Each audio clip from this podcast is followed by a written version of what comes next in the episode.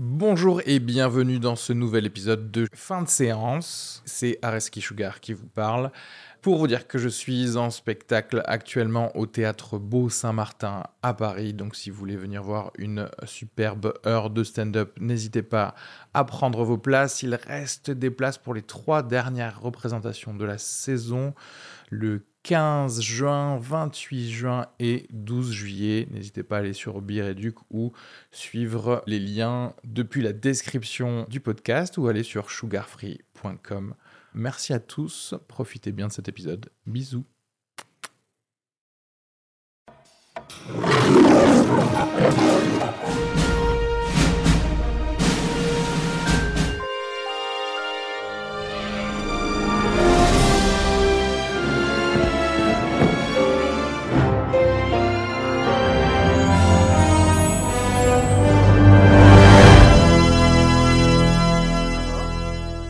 Épisode, euh, petit épisode qui nous va bien puisqu'en période de confinement on a, on a plein de VOD donc on, va se régaler à parler de petits films en, home direct euh, cinéma.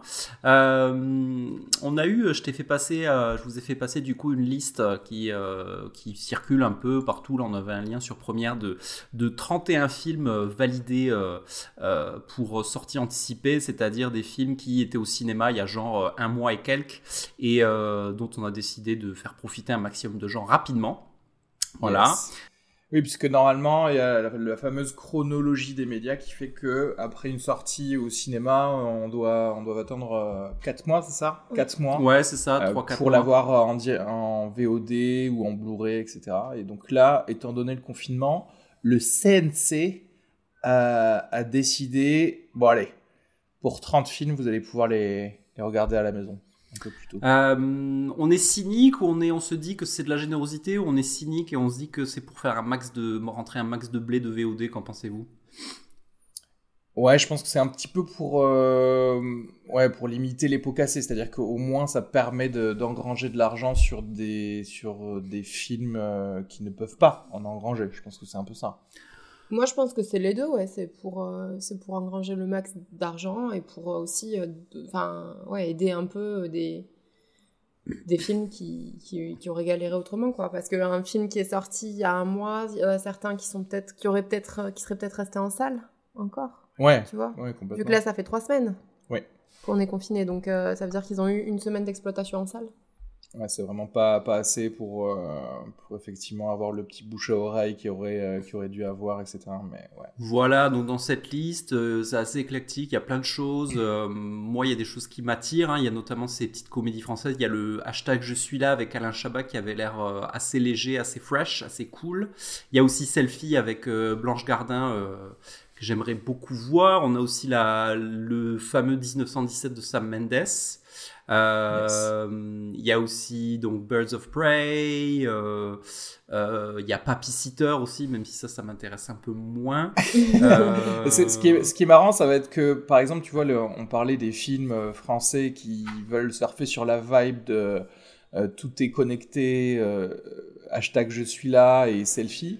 Bah, c'est assez euh, ironique que, bah, au final, ils soient peut-être plus regardés sur les écrans à la maison Clairement, qu'au Ouais. cinéma. clairement. Euh, après, après, dans toute la liste, bah, moi, je, je vais recommander le cas Richard Joel de Clint Eastwood, qu'on qu'on avait fait là, l'épisode 94, je crois, euh, de fin de séance, qui est vraiment, vraiment un bon film pour le coup. C'est euh, autant prendre le temps de regarder un, un bon film de, de cinéma. Euh, et 1917, je l'avais, je l'ai toujours pas vu d'ailleurs, mais euh, je sais que tout le monde m'en a dit du bien. Toi, tu l'as vu euh, non, le dernier Sam non, Mendes non non. qui était quand même dans pas mal de, de top 10 de l'année 2019. Donc, Yes. euh, ouais, autant. Moi, je préfère commencer par les, les, les très bons films, Mhm. tu vois, et petit à petit aller vers, vers peut-être ce que j'aurais pas checké de manière, euh, de manière générale. Je ne recommande absolument pas Birds of Prey et la fantabuleuse histoire de Harley Quinn, qui est un film euh, assez médiocre. Euh, voilà, des, des DC Comics. Euh, qui se veut, tu sais, un film d'em- d'em- d'empouvoirment euh, féminin, etc. C'est juste, euh, mais c'est juste que c'est mal écrit, hein, euh, voilà. Donc, euh, désolé. Et toi, Fela, il y a des trucs qui te, qui te plaisent hein, là-dedans? Ah non, abs- il y a, y a rien qui me dit du tout. Même pas un, un tout petit peu. Par contre, pour Selfie, je vois qu'il y a cinq réalisateurs différents. Ah oui, c'est bizarre. C'est une ouais, erreur de- oui, ou Ah euh, oui.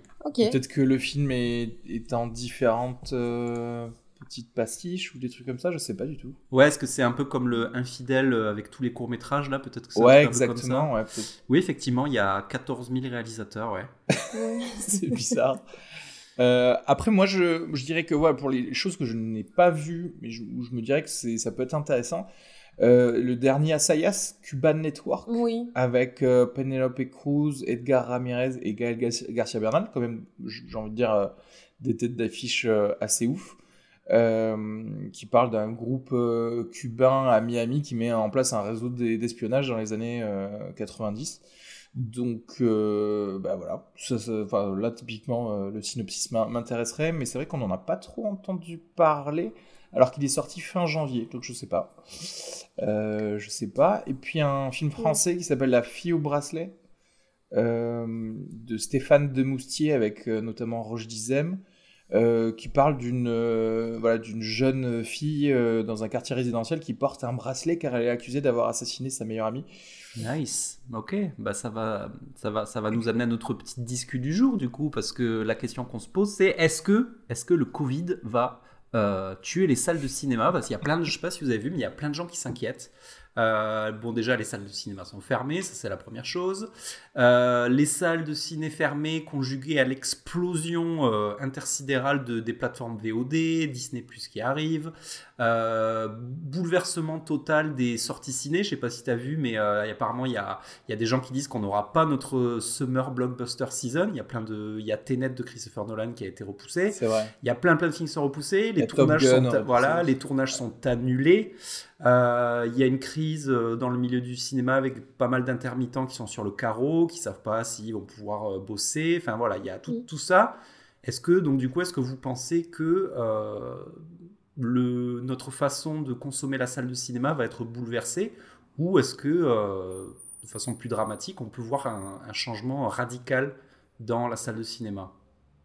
Euh, alors moi je pense que effectivement je pense qu'on pourra avoir une petite baisse de fréquentation du euh, du cinéma à- après le déconfinement dans Oui. le sens où les gens ils vont pas forcément vouloir être dans un espace clos spécialement quand il va commencer à faire beau etc Euh, euh, mais c'est vrai que ce, ce qui est intéressant dans ce que tu as dit, c'est qu'il va y avoir aussi un problème de, euh, qui va se répercuter dans, dans le temps, dans le futur, dans le sens où là, les tournages ont été arrêtés.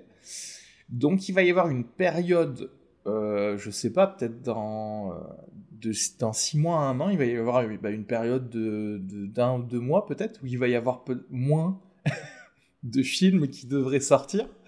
Et peut-être que ça donnera plus leur chance à des petits films que d'habitude qui sont normalement phagocytés par un marketing euh, plus grand sur de plus grands films.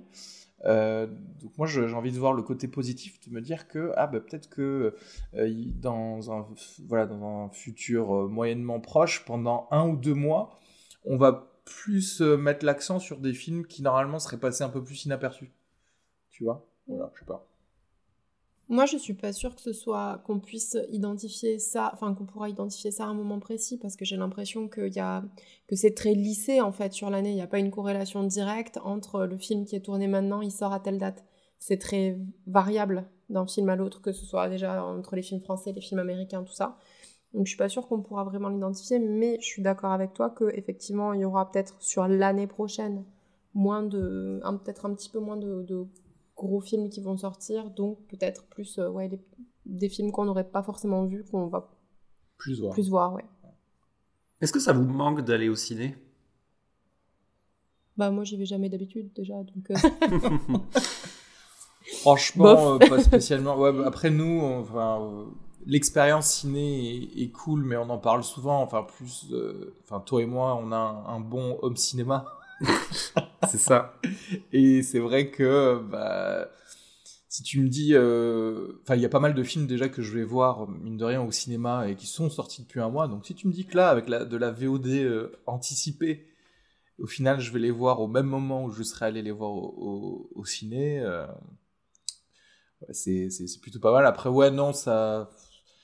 ça me manque pas pour l'instant en tout cas. Moi, je sais que j'ai une, une, un point de vue assez blasphématoire pour tous les puristes du cinéma, mais moi, je je comprends pas trop l'intérêt du cinéma en fait. Je comprends pas trop euh, l'intérêt de euh, sortir de chez moi, me déplacer pour aller dans une grande pièce avec des inconnus qui vont peut-être faire des choses qui vont me déranger, euh, genre du bruit, manger des, des chips, enfin tu vois, euh, payer très très cher pour faire ça, alors que je pourrais faire exactement la même chose chez moi, dans mon canapé, avec des snacks euh, gratuits dans des conditions que je, que je maîtrise moi, où je peux mettre le truc en pause si j'ai envie de pisser. Enfin, vraiment, le, je, je vois pas du tout l'intérêt. Moi, le cinéma, c'est pas. Eh. Est-ce que de toute façon, tout type de communion euh, humain, humaine est morte? Et donc, effectivement, du coup, le cinéma. Est... Parce qu'en fait, c'est, ça qui compte. Et moi, les bons moments de cinéma que, que j'ai en tête, c'est parce que il y a une vibe dans la salle où tout le monde est un peu sur la même longueur d'onde, tu vois. Euh, je fais toujours référence au moment, euh, tu vois, à, à, voir Rec avec une salle pleine qui fait oh au même moment, mm. tu vois. Et ça, ça vaut le coup. Mais après, je suis d'accord qu'il y a le, le coût euh, bénéfice-risque. C'est-à-dire que pour combien de moments de communion dans une salle de cinéma, on a eu un gars qui a parlé trop fort derrière ou qui ronfle Ouais, je suis d'accord. Est-ce que tu avais entendu ce Rogan où euh, il paraît qu'il y a un. C'est un truc de niche ça, qui se développe aux États-Unis. Les, tu sais, les, les ultra riches, il y, a des startups qui proposent des services de projection de films à domicile. Ouais, c'est euh, le mec euh, qui a créé Napster, le gars qui, qui était joué par Justin Timberlake dans Social Network, qui a créé ça. C'est, je, je crois que c'est quoi Tu payes 50 dollars un film pour le voir chez toi alors qu'il est au cinéma en ce moment. Euh, mm. Voilà, c'était un truc un peu, un peu comme ça. Ouais. Euh, je crois que je crois qu'on va se diriger vers l'explosion de ça en fait, c'est-à-dire que déjà, j'ai pas l'impression, euh, je pense pas que ce sera là où je rejoins un peu fait là, c'est que effectivement les, les, les, calendriers sont pas assez, sont un peu lissés, donc du coup c'est pas c'est pas comme si on tournait un film pour le sortir la semaine d'après quoi. Il y a des c'est des calendriers sur des années et il me semble que ce qui risque de changer, c'est que le, concept de la VOD à la maison, un peu au cinéma, ça va aggraver ce qui avait déjà commencé, a déjà commencé depuis quelques années avec Netflix. Oui, voilà. Euh, accélérateur. Mais c'est voilà, c'est juste un accélérateur de, VOD. Et puis comme tu dis, le, le, la démocratisation et la, la, la, vulgarisation généralisée des bons home cinéma aggrave ça aussi, quoi. C'est-à-dire que dans les années euh, on sait tous que voilà, dans les années 90, 2000, euh, le gars qui avait une télé genre de 90 cm de diagonale, il y en avait un dans le quartier. Mais à part ce gars, tu étais quand même obligé d'aller chercher le, le, divertissement technologique au cinéma. Alors que maintenant, c'est vrai que bon, tu as une bonne télé, tu as une bonne barre de son, tu faut, faut arrêter, tu passes un bon moment aussi, quoi. Ouais, complètement. Complètement d'accord. Bah ouais, je sais pas. Est-ce que ça va changer? Est-ce que les gens vont se dire, bah finalement, t'as vu? Mais non, parce qu'en fait, ça va être les cinéphiles qui vont, qui vont déjà au cinéma, ils continueront à aller au cinéma, parce qu'une personne qui va pas trop au cinéma, bah, en vrai, le confinement va pas lui changer. Enfin, il ira tout autant, je pense, en moyenne. Ça m'étonnerait qu'il aille moins. Est-ce que UGC, ils, ont communiqué, ils vont te rembourser ton pass ou pas? Comment ça se passe? Oh putain, c'est une très bonne question, ça. Euh, je sais pas du tout. Je vais leur faire un petit, un petit courrier. un petit courrier bien corsé. je comprends pas, euh, tous les cinémas étaient fermés, euh, je vois pas pourquoi j'ai à vous payer. Ouais, non, t'as trop raison en plus. Euh, d'ailleurs, petit lancement à tous les auditeurs, vas-y, on crée une class action pour que UGC nous rembourse nos passes. C'est ça, tu serais un peu le, Erin Brokovich de Saint-Michel. pour gagner 20 euros par personne. ah bah ça fait pas mal de rouleaux de PQ, hein, mine de rien. Ouais. voilà. Euh, est-ce que juste avant de passer au film du jour, euh, je vous passe les recommandations cinéma euh, qui étaient envoyées par divers invités. Et là, il y a Emma qui nous propose trois films à regarder pendant ce confinement. Et voilà, vous allez pouvoir nous dire ce, que vous en pensez. Alors, ma première recommandation à moi, ce serait Old Boy de Park Chang-wook, qui est, je pense, mon film préféré tout à fait dans le thème du confinement, puisque c'est l'histoire d'un homme qui est enfermé pendant 18 piges et qui, une fois sorti, est animé par, par la haine. Donc c'est sans doute ce qui va nous arriver. Donc ça c'est très très bien déjà.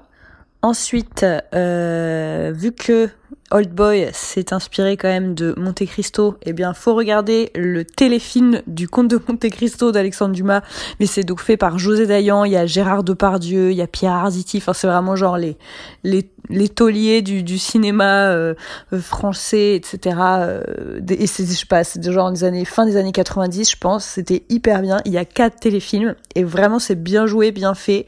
Ça, ça fait gagner genre 6-7 heures euh, sur, sur le confinement. Et euh, franchement, trop bien. Et en dernier, c'est sur Netflix, ça s'appelle Willy Premier. Euh, c'est un film incroyable avec 17 euros de budget. Il y a quatre réalisateurs euh, d'après la fiche euh, Wikipédia, donc là je saurais pas vous dire les noms, mais Willy Premier, retenez, c'est trop bien, c'est une espèce de drame social avec un peu de comédie, euh, du millième degré, euh, de, de la gestion du malaise et une musique incroyablement euh, est-allemande des années 80. C'est sublime, vraiment, allez le voir, c'est trop bien.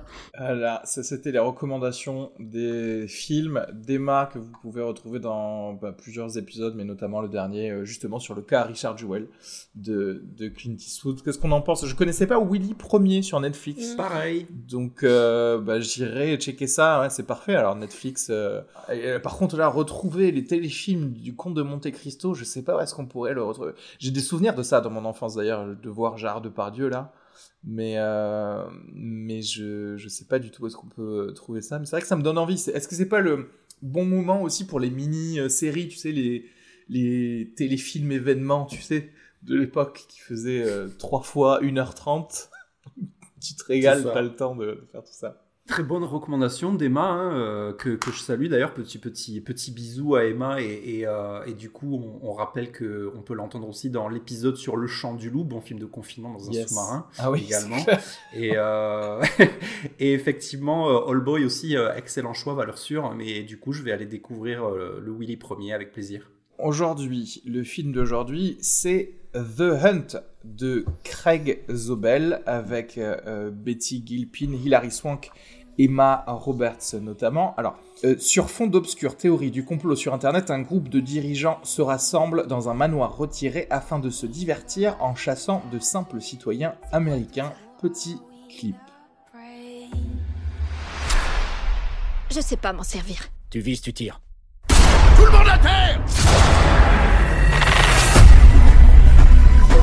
Je sais ce que c'est. C'est le Manor Gate.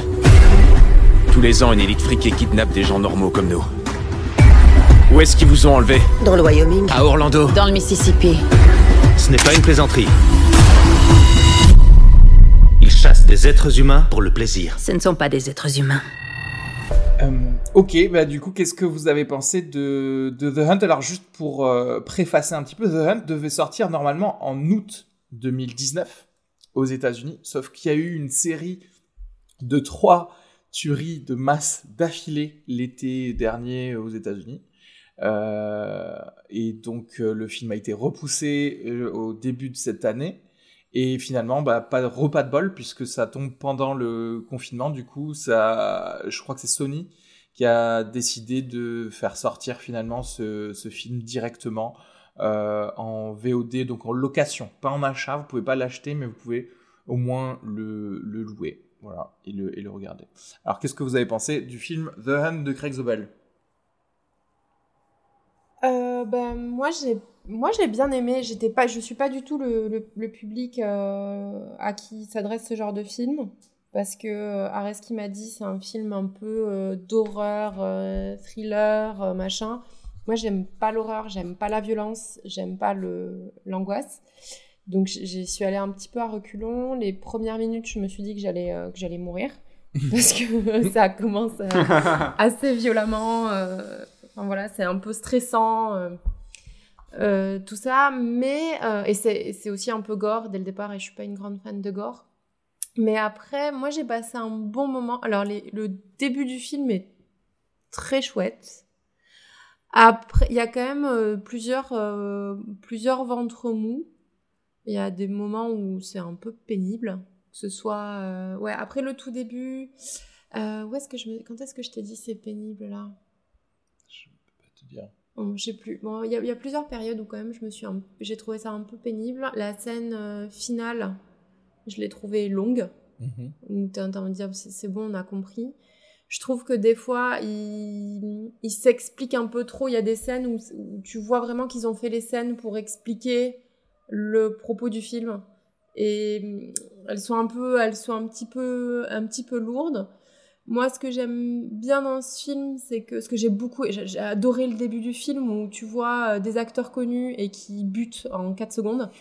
Ça, je, je, je trouve ça génial, quoi. Tu, tu vois, euh, au début, on, on te, on te montre euh, Emma Roberts, donc tu te dis, ah, ben c'est cool, c'est elle l'héroïne du film. Et elle crève en 4 minutes. Euh, ils font ça pareil avec euh, l'autre là, je sais pas comment il s'appelle, Mm. puis avec Ike Barinholtz aussi qui, qui bute assez rapidement. Euh, donc voilà, l'héroïne, hein, la, la, la nana de Glow, là, je sais pas comment elle s'appelle, elle est Gilpin. géniale. Je, je la trouve vraiment euh, trop bien, cette actrice. Et dans ce film, elle est. j'a- J'adore son personnage et j'adore comment elle le joue. Euh, voilà, après, sur le, le message du film, je suis partagée parce que t'as un côté où le. Donc, c'est un truc de, de lutte des classes. euh, et ils ont. C'est poussé à l'extrême, en fait. C'est excessivement caricatural. Les... Je sais pas si c'est pas du spoiler, du coup, là. Bah, Je- ce que tu as dit avant, c'était du spoiler. Mais... Ah, super. Bah, mais la lutte des classes, euh, je pense pas. Euh, parce qu'on comprend, euh, on comprend vite que au final, dans ce, dans ce film, ils ont, ils ont interverti euh, les réacs et les, les libéraux mm, euh, américain, mais ça, il le montre euh, dès le début. C'est-à-dire que pour une fois, les chasseurs sont pas des millionnaires sudistes euh, mania de pétrole, mais ce sont des, euh, je- des, mi- des milliardaires de géants de la tech, quoi, tu vois, euh, Ouais. qui, eux, sont, sont le- les garants de la bonne culture woke, euh, etc. Donc, euh, mais toi, tu trouves que c'était trop caricatural, du coup? Non, je suis, je suis pas sûre que je trouve ça trop caricatural parce que il y a un côté où justement les libéraux, comment ils sont dépeints, euh, c'est très caricatural. Mais d'un autre côté, j'ai l'impression que la, notre- la société américaine et aussi un petit peu la société française sont en train de devenir caricaturales. C'est-à-dire que j'ai l'impression que les gens, ils se, ils sont de plus en plus excessifs dans leur, euh, dans leur pensée et il y, a une- il y a un schisme qui est de plus en plus important. Et donc, oui, c'est très caricatural, mais est-ce que c'est pas un peu vrai Euh, je, Ouais. je pense pas. Euh, Jean-Yves. J'ai passé un excellent moment, euh, un excellent moment du bon plaisir de divertissement à la, à la limite du, un petit peu avec le même un petit peu plaisir sadique qu'ont les gens à, à tirer sur des gens dans, dans un champ. Je me suis bien, bien régalé. Euh, on va, on va arrêter de se mentir. On va, on va, on va dire à tout le monde qu'on a tous regardé le film avec un petit bloc-notes et qu'on a fait la liste des gens qu'on mettrait dans le champ aussi. Donc ça, c'est la première chose. J'ai vraiment, euh, été un peu surpris par la, par la qualité de mise en scène du film, puisque par rapport à ce que j'avais entendu, je m'attendais plutôt à un truc, euh, un concept. C'est-à-dire, voilà, on, on surfe quand même sur quelque chose qui existe déjà, quoi. Voilà, il y a Hostel de Eli Roth à 15 ans, euh, euh, American Nightmare, tout ça. Et là, été surpris parce que même si on est sur cette vague, ben, il y a un petit, euh, il y a un petit Plus, level up de ouais. niveau en termes, en de mise en scène. Et comme comme toi, Fela, j'ai adoré ce qui se passe au début avec, avec euh, Emma Roberts. J'ai même euh, éclaté de rire, je crois. Et, et en fait, pendant tout, la, pr- au moins la première moitié du film, j'étais euh, vraiment en régalade du rapport de force euh, permanent qui est imposé, de la surprise que tu as à chaque fois, te demander what the fuck, et qui c'est qui est en contrôle de la situation. Ouais. Ça, c'était très, très, très agréable. Euh, j'ai bien aimé le, le, le propos, euh, le propos social, le propos lutte des classes, le, le côté. Moi, justement, j'ai bien aimé le côté louche. Par exemple, tu vois, il y a, il y a Dennis, y a Dennis de, de It's Always Sunny in Philadelphia. Oui. Qui joue à la perfection le douchebag hipster de Californie, quoi. Ouais. C'est-à-dire le gars qui est, Qui est en kimono genre avec son- de soie. il est en kimono de soie. Et d'ailleurs, la scène d'intro où il a ce dialogue complètement infect avec l'hôtesse de l'air, Oui. c'est absolument génial. Euh, il se fout trop de sa gueule. Enfin, c'est vraiment, euh, c'est assez, euh, c'est assez, voilà, c'est assez subtil en fait, je trouve. Et, vo- et voilà, par moments, des fois, il y a, il y a un manque d'équilibre sur cette subtilité. J'ai bien aimé le côté. Un peu blague à la cabane dans les bois, tu sais, il y, a des- il y a des moments des fois où tu es là, genre, tu es un peu en mode comédie, quoi. Ouais. C'était cool. Ça, ça avait le mérite, en fait, de désamorcer. On n'était pas dans un... Parce que comme toi, euh, euh, Fela, j'aime pas trop enfin, le, le- le concept de regarder des gens qui se font torturer pour le plaisir d'être torturés. Je vois, enfin, c'est pas, c'est pas trop ma cam, mais là, il y a quand même un côté un peu décalé que j'aime bien. Euh, J'adore euh, la performance de l'actrice de Betty Gilpin, qui est la, la, la, la, la, Uma Thurman Kill Bill euh, du film, un peu, on va, on va dire ça comme ça. Et, et on en reparlera, mais elle est, elle est vraiment géniale. Euh, ouais, donc franchement, alors effectivement, je rejoins ce qui est dit, c'est-à-dire que la deuxième, euh, deuxième partie du film, troisième acte, est un peu en dessous. Confrontation finale, pareil, un peu pas à la hauteur de ce qu'il y a avant. Mais dans l'ensemble, voilà, c'est un, un, un film à largement conseiller pour un bon divertissement popcorny du samedi soir. Complètement d'accord. Bah, pareil, moi j'ai passé un excellent moment. Et ce qui est, ce qui est intéressant, c'est que le film, il est marketé. Enfin, moi j'avais vu un morceau de la bande-annonce. Euh, C'était Battle Royale, euh, tu vois, numéro 7, quoi. Comme on en a vu Ouais. euh, des, des milliers. Donc je me suis dit, oui, bon, ok, c'est un- ça va être encore un film à, à 5 ou 6 sur 10, tu sais, on va juste. Et effectivement, la prise de parti de prendre tous ces acteurs un peu connus de The CW et de les buter dès le début. euh, et tu te dis, mais attends, mais je comprends pas, ça va être qui le protagoniste de ton film? Et, et le fait même d'avoir ça, je me suis dit, ok, là, je, je vois l'œuvre de quelqu'un qui a quand même un peu plus réfléchi euh, à son film que, que juste la, la, le concept, tu vois, que juste le gimmick de on met des 12 personnes dans un, dans un champ. Quoi. Euh, euh, voilà, euh, là, tu parlais de, du fait que c'était. euh, il y avait des choses qui n'étaient pas subtiles dans les propos, dans les dialogues de certaines personnes, et c'est normal, ça, ça se voit que c'est un film de, aussi un peu de scénariste, et c'est Nick Hughes et Damon Lindelof qui l'ont écrit, deux scénaristes de, de Lost, Watchmen, euh, Leftovers, donc je pense qu'ils ont voulu déconner, quoi. Mm. Euh, avec Mm. ça, c'est vraiment un film un peu de scénariste, et d'ailleurs, Craig Zobel, le réalisateur, il avait réalisé des, des épisodes de Leftovers, Watchmen, euh, etc. Donc, euh, en gros, je pense que c'est vraiment des potes et qu'ils savaient vraiment euh, qu'est-ce qu'ils voulaient faire de, de ce film et ce qu'ils voulaient faire de ce film. Alors, c'est- drôle que tu dises, effectivement, il y a des choses, parfois, c'est un peu euh, caricatural. Euh, c'est que malgré les caricatures des deux côtés, parce qu'en fait, tout le monde s'en Mm. prend plein la gueule, ça a quand même créé polémique aux États-Unis. Dans le sens où, voilà, euh, les républicains se sont dit oui, on se fout de la gueule des, des républicains, et les libéraux se se sont dit oui, on se fout de la gueule des, des, des, des libéraux sans se rendre compte qu'on se foutait de la gueule de l'autre camp aussi. Et c'est justement tout le propos du film de dire arrêtez d'avoir des camps, en fait. Vous êtes, vous êtes débiles d'avoir des camps. Et, Mm. et que, ça, que, que les gens arrivent à passer à côté de ça, je trouve que. Et de s'énerver justement contre ça, ça me. Enfin. Euh, ça, me fait me vraiment rigoler. Euh, bon, la même chose pour ouais, que pour vous tous. Je pense qu'on passe à une moitié de film assez assez ouf, à rigoler tout le temps, à prendre beaucoup de plaisir. Mini euh, mini perte de rythme, effectivement. On va dire, je pense, voilà, aux deux tiers et une fin un peu moins climactique ou un peu plus longuette, tu vois. Je sais pas s'ils ont voulu faire un un clin d'œil à They Live, tu sais, avec une baston interminable, sauf qu'elle a, elle a pas de, il y a pas de choses très drôles, quoi, à, à rajouter, euh, à rajouter à ça. Euh, et Betty Gilpin, euh, pff, voilà, pff, excellente. Excell- Enfin, elle a des, on sait pas si euh, elle est censée jouer quelqu'un qui a un stress post-traumatique ou quoi, tu sais, qui est un peu, un peu genre, il lui faut peut-être un rendez-vous de psy de plus par semaine, tu vois.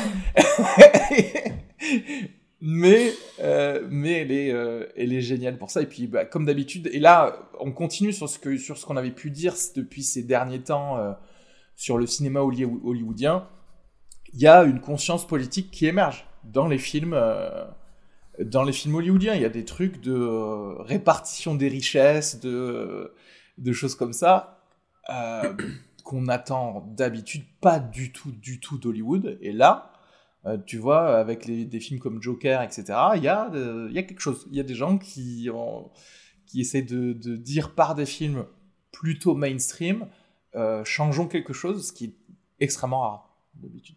Voilà. C'est quand même assez incroyable quand même parce que je sais pas si vous êtes allé revoir le tweet de Trump. Ouais, Trump sort un tweet. il n'a pas vu le film, il n'a Ouais. vu que la bande-annonce, donc il a que le, le juice euh, un peu principal du truc. Et donc il dit clairement, il dit voilà, donc euh, on sait que voilà, euh, Trump il aime pas la Californie et vice versa, et la Californie c'est euh, c'est hipster bobo, Hollywood tout ça. Et il dit voilà, ce sont des, euh, ce sont des, des libéraux euh, démocrates d'Hollywood qui, euh, qui chassent des. Alors, alors il dit pas, il dit pas des rednecks, Ben ouais. mais ce qui est intéressant, c'est que il y a quand même, il dit quelqu'un qui se sent électeur de Trump est censé dire ah d'accord, donc j'appartiens à ce groupe de rednecks. Je suis censé du coup être fier d'être redneck. Tu sais, il y a un truc très bizarre qui se passe au niveau de de récupération de groupe Ben, en c'est fait. ça, parce que tu vois. obligé d'être dans un camp. Du coup, si la personne te définit en étant, bah oui, si t'as voté pour moi, donc t'es forcément dans ce champ à te faire tirer dessus, t'es obligé de dire, bah oui, je suis un Voilà, tel. c'est ça. Et je- exactement. Mais surtout que je, re- je rebondis sur ce que tu disais, tu dis tout le monde en prend pour son grade. Je suis pas d'accord avec toi. C'est-à-dire que les gens qui sont chassés, ils en prennent pas vraiment pour leur grade. Le seul truc qu'on dit d'eux, c'est, enfin, on dit qu'ils sont racistes, on dit qu'ils sont homophobes, on dit qu'ils sont complotistes, mais on les voit à aucun moment l'être. Alors que les libéraux, ils sont quand même assez tournés en ridicule. Et c'est assez, euh, je trouve, euh, intelligent et déstabilisant, par exemple pour moi, parce que moi, euh, politiquement, je vais être d'accord avec les gens qui disent le réchauffement climatique c'est mal, le racisme c'est mal, euh, et, et c'est tout, et en fait ils tournent en ridicule la dérive de ça, mais ils tournent jamais en ridicule. euh, Alors, et c'est ça, le, le truc, c'est que c'est plus subtil pour les victimes, Oui. parce qu'en fait, et, et je pense que c'est c'est là où aussi moi je trouve ça intelligent, c'est qu'en fait, on, on voit d'abord le fait que ce sont des humains, mais c'est subtilement dit que ce sont des connards. C'est-à-dire qu'à un moment, on voit les photos euh, de toutes les victimes, et par exemple, il y a une meuf qui est dans une manif, euh, Stop Being Gay. Tu vois, Euh, il y a un autre gars qui est euh, raciste. Euh, mais c'est des, des trucs qui te sont donnés vraiment pendant une demi-seconde, mais que c'est avant tout des humains qui sont en train de se faire chasser. Oui, mais c'est aussi, je pense que eux partent du principe que on sait que c'est des trous du cul. Il n'y a pas besoin de le prouver, tu vois. Genre, à partir du moment où on te dit que quelqu'un est raciste, t'aurais le droit de. oui, de- voilà, mais justement là c'est le Voilà. contraire dans le sens où, non, d'abord, tu empathises avec un Ouais. être humain, et, et c'est vrai que du coup, le fait de dire après, euh, bah oui, bah en fait cette personne elle est homophobe, euh, le fait de le faire dans cet ordre-là, eh bah tu dis ouais mais tu t'as pas à le tuer. Alors que c'est vrai que si tu l'avais fait dans l'autre sens, tu te serais dit ouais mais bon, on s'en fout. Mais du coup, au final, le truc aussi que, tu vois, en parlant d'empathie et tout, le truc c'est que à la fin de ce film, tu n'as plus d'empathie pour personne. Ben, en fait, enfin, oui, oui, enfin, pas d'empathie pour les gens qui sont d'un, qui veulent être dans un camp, en fait. Et, et là, et je, trouve que, bon, de toute façon, on s'en fout, on a commencé à spoiler, et je trouve que c'est ça le truc intelligent aussi de, de dire, bah ouais, mais désolé, euh, la meuf, elle vient du Mississippi, ça, ça veut pas dire que, bah, elle sait se servir d'une arme, mais elle a quand même lu George Orwell. Enfin, reste, enfin, tu ne connais pas la personne avant de la connaître et arrête de préjuger de choses, arrête de, vouloir mettre des gens dans un camp, etc., etc. Donc je pense que c'est un peu ça le. C'est une des critiques qui avait été faite. J'ai- parcouru quelques critiques américaines sur le film et il y a beaucoup de, enfin il y a quelques critiques qui regrettent le le manque de, de n'avoir pas, de n'être pas être rentré, rentré avec assez de profondeur dans le, pro- le sujet. Et euh, c'est pour ça que des fois, tu as vraiment l'impression que euh, scénaristiquement, tu sais, on est sur, des, sur du loufoque et on, est, on a un peu peur de rentrer trop en profondeur parce que soit on sent qu'on n'aura pas le- les moyens de le faire, ou alors on sent que ça peut vraiment déséquilibrer le côté euh, marrant du film. Tu vois et Mais moi je dirais que c'est pas leur, leur job. Leur job là, c'était de Oui, nous oui. offrir un film comme ça. Parce qu'en fait, c'est tout Clairement. le temps un truc qu'on reproche à, aux personnes qui font un film qui ont un propos politique. Genre, ça va pas assez loin, ça fait pas. Non, mais au moins, ils ont fait un film qui avait un tel propos et qui est fun à regarder. euh, derrière, combien d'autres films, soi-disant fun à regarder, ont des propos problématiques et personne ne, ne les critique. Tu vois ce que je veux dire? C'est tout le temps, on Mhm. critique tout le temps les gens qui, Qui sont plus intelligents. pas- ouais. Ouais. Non, mais du coup, ça veut dire que ça témoigne quand même d'un- d'une demande pour cette analyse-là, que les gens sont en train de réaliser que leur société est en train de de- d'imploser euh, dans deux camps. D'ailleurs, j'ai lu que le titre, un des titres proposés du film, ça devait être Red State versus Blue State. Ah, ça, ouais. veut quand même dire, ça veut quand même dire que euh, on, réalise certaines choses et on a envie de- d'adresser ce problème quoi tu vois c'est c'est ça le bon du coup est-ce que ça vous dit qu'on donne des notes et on se met en mode full spoiler sur les scènes du film? Ouais, euh, moi je dirais que je mets 4 miams. Euh, Ouais. ouais. Pour, euh, parce que vraiment, bah, non seulement je le recommande, euh, mais, euh, mais en plus, euh, voilà, bon moment. Et puis, c'est un film un peu, un peu rare. Voilà, c'est des films qui commencent à. J'espère qu'il y en aura d'autres qui vont suivre cette même lignée. Mais voilà, comme ça, regardez-le, comme ça vous pourrez dire, ouais, j'ai vu les, les premiers de ce genre de film. Moi, je vais mettre 4 miams aussi. Parce Ah ouais. que ouais, j'ai passé un très bon moment et que j'ai été surprise vraiment à plein de moments dans le film. Je m'attendais pas à, à ce qui se passait, à ce que je voyais. Et du coup, c'est très agréable, je trouve. Pareil 4 euh, pour le divertissement et le, la surprise et le, bah, le bon moment de cinéma, quoi, à recommander. Euh, donc. euh, les scènes moi, préférées. Ouais, les, les, les bonnes scènes préférées. Alors, moi, il y a une scène que j'adore. euh, c'est euh, la scène dans la station-service au Ah début. ouais. Mm. Et, et du coup, c'est assez cool parce que il y a, il y a ce moment où il rentre dans la station-service et, et tu n'as pas envie d'y croire en fait. Et on arrive quand même, on arrive quand même parce que les, les acteurs sont carrément bons parce qu'il y a une, une mise en abîme cool de personnages qui jouent des personnages en permanence. Mm. Et, euh, et j'ai bien aimé cette scène et notamment le quand la la l'actrice euh, Betty Gilpin, l'héroïne blonde du film rentre et, et je trouve que quand elle rentre dans le, la station-service, il y a un truc d'acting qui se passe qui est assez ouf, c'est que de suite cette meuf apparaît comme une anomalie en fait, tu vois, Mm. c'est-à-dire que dans son regard, dans sa façon qu'elle a d'analyser la situation, tu sais que ça va être le, le truc, l'élément qui fout le bordel en fait.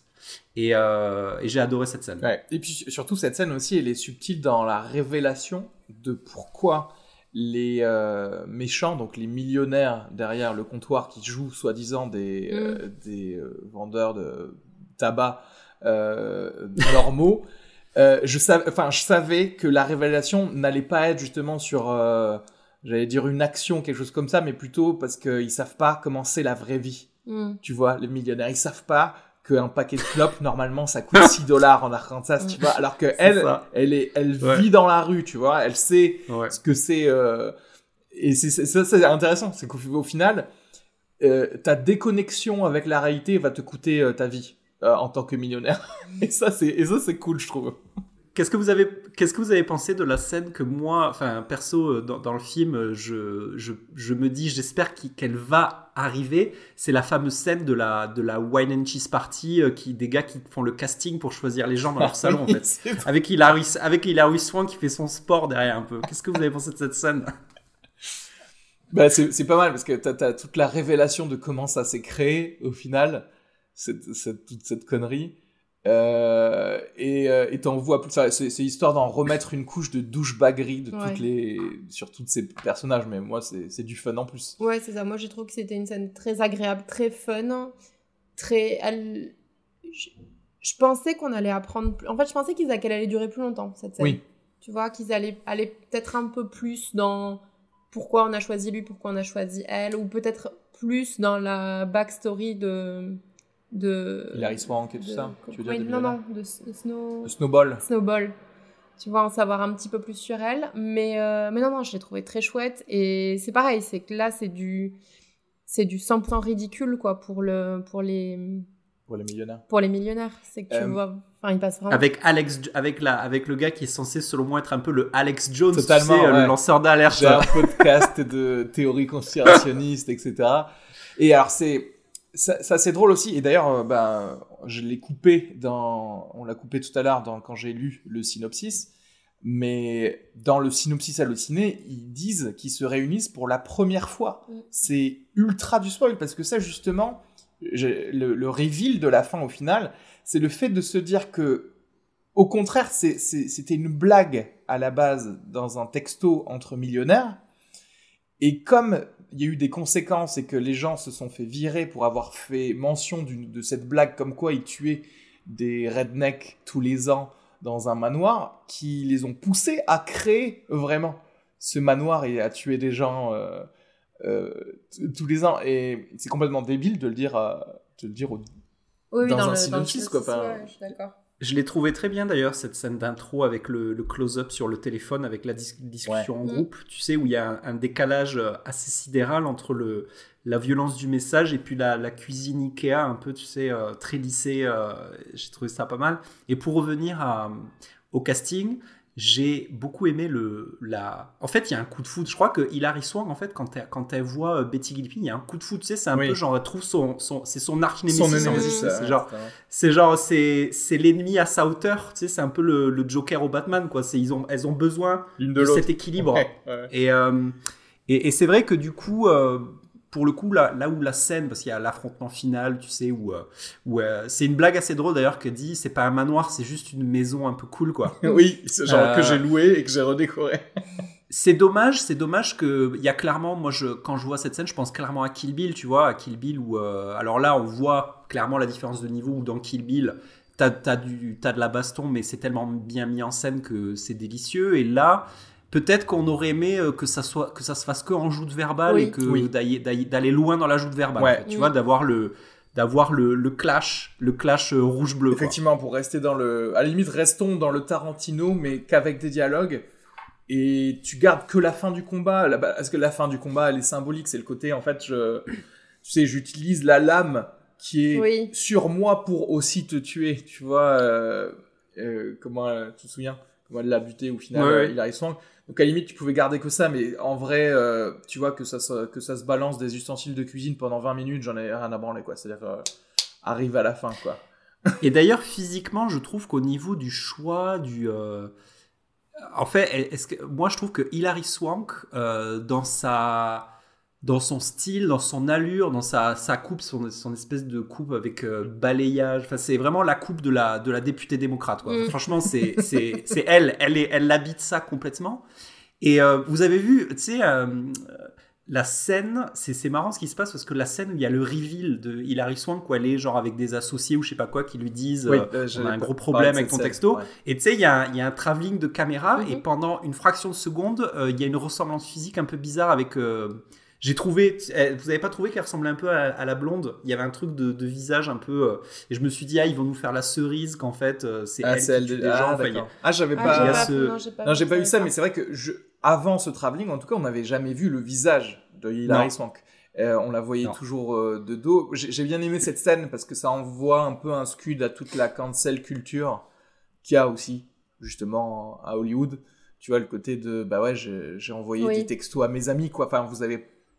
Voilà, le côté de, est-ce qu'on peut en tirer des conclusions sur mon travail de manière générale, etc. Mais bon. Non, mais c'est aussi le truc de dire, euh, il suffit, c'est pas, il suffit qu'on croit que t'aies fait quelque chose pour Oui. que tu sois condamné. de la même manière que voilà, si tu la l'avais vraiment fait. manière ouais. que si tu l'avais fait. Plus que de la cancel culture, c'est vraiment genre. Oui, c'est. il y a- après- il y a- comme il y c'est- a des gens qui existent et qui croient que t'as fait ça, bah c'est, Ouais. qui vont pas Oui, partir, c'est bah, vrai qu'il y a, c'est- il y a ça aussi. Mais c'est-à-dire que oui, c'est, bah, et du coup, on comprend le, bah, si, si je dois faire le time, euh, autant, autant, de, autant faire le, le crime, quoi. Est-ce que, est que vous croyez que statistiquement, il y a plus de brunes chez les démocrates et plus de blondes chez les républicains? Est-ce que vous croyez que c'est accurate comme euh, statistique ou pas, Je sais pas. Ce, truc- ce cliché, euh, la blonde républicaine, la brune démocrate Bah, Est-ce que c'est pas- ça l'est dans les présentatrices de Fox, de Fox News? Ouais, ouais bah, c'est ça aussi. C'est qu'en fait, comme tu crées une narration que les blondes, elles sont plutôt du, du sudiste, etc., tu vas créer aussi dans la culture des meufs qui vont plus vouloir se teindre en blonde si elles sont républicaines Mm. et moins garder leur, euh, leur blondeur si elles sont euh, Après, si on veut faire une analyse à deux balles, on peut aussi dire que pour être blond, faut être moins mélangé génétiquement. c'est vrai. Et non, mais la consanguinité. euh, Voilà. enfin, tu vois, enfin, Donc il y a plus de les, les blonds, bah ils sont il y a un- moins de mélange avec des gens autres de, que de leur euh, ethnie ou de leur origine ou de tout ce que tu veux. Donc euh, peut-être qu'ils sont plus conservateurs les blonds.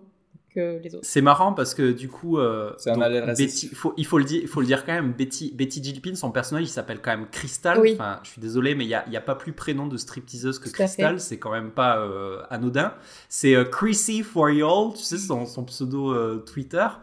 Et euh, j'ai eu une pensée à la fin. Est-ce que vous savez, et c'est là, et ça, ça me confirme un petit peu ce côté, cette anomalie en fait, c'est que elle ressemble quand même vachement à quelqu'un. Cette, euh, moi, je trouve qu'elle ressemble quand même vachement à Ivanka Trump, tu vois, physiquement. Ah. Euh.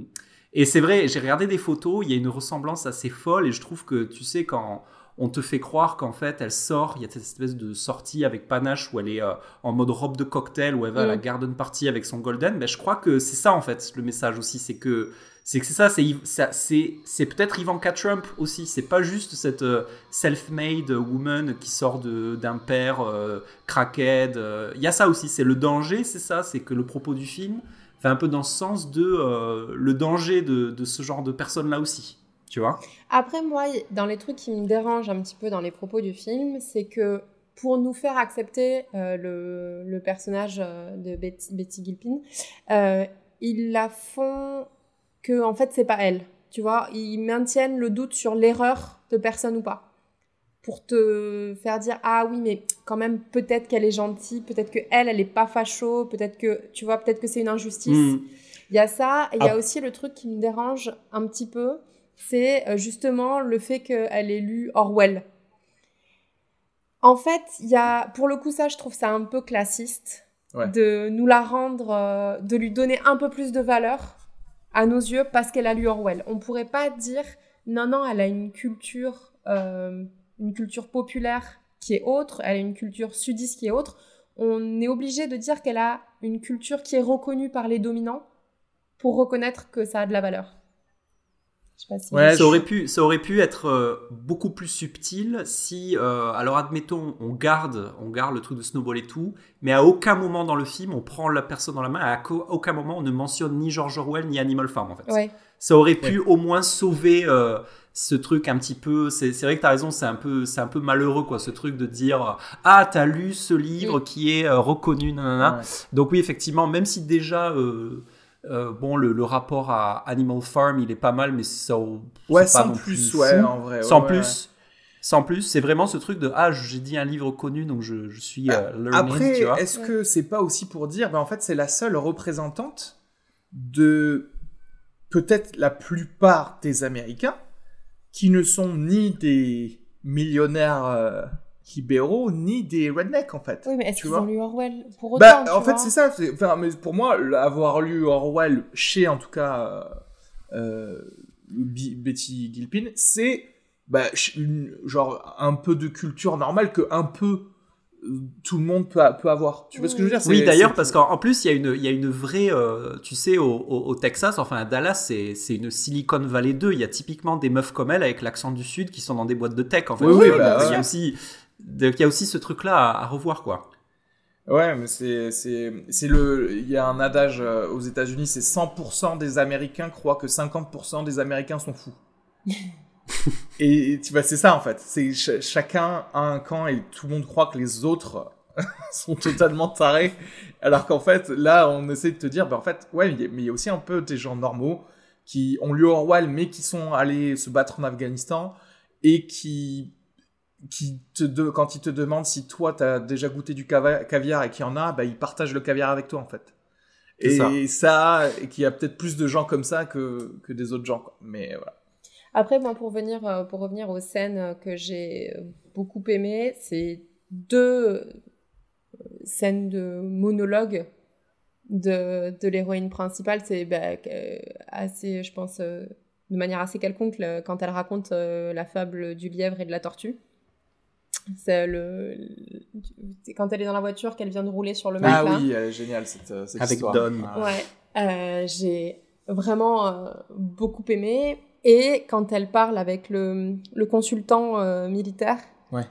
où c'est là où tu te dis, euh, est-ce qu'elle est brillante. Est-ce qu'elle est complètement barjot Est-ce que et ces espèces d'ellipses qu'elle fait où elle finit pas une phrase Ouais. et qu'elle a un Qu'elle, peu le euh, regard un un peu fou, un peu dans le vide, c'est génial. J'ai vraiment, euh, J'ai vraiment adoré ces, Non ces mais deux ça c'est ouais non mais c'est deux scènes euh, géniales aussi. Le enfin l'histoire moi j'aime bien en général tu sais le- bah, ça aussi pour le coup ça a un petit un petit côté Tarantino tu sais euh, on va prendre un petit moment dans notre film pour qu'un personnage raconte une petite histoire Euh, le truc du lièvre et de la tortue et du fait que bah en fait le lièvre en gros si tu tues pas le lièvre il va tout te prendre tu vois et après la discussion avec le consultant où tu te rends compte que les gens se payent des consultants absolument incompétents. Ouais.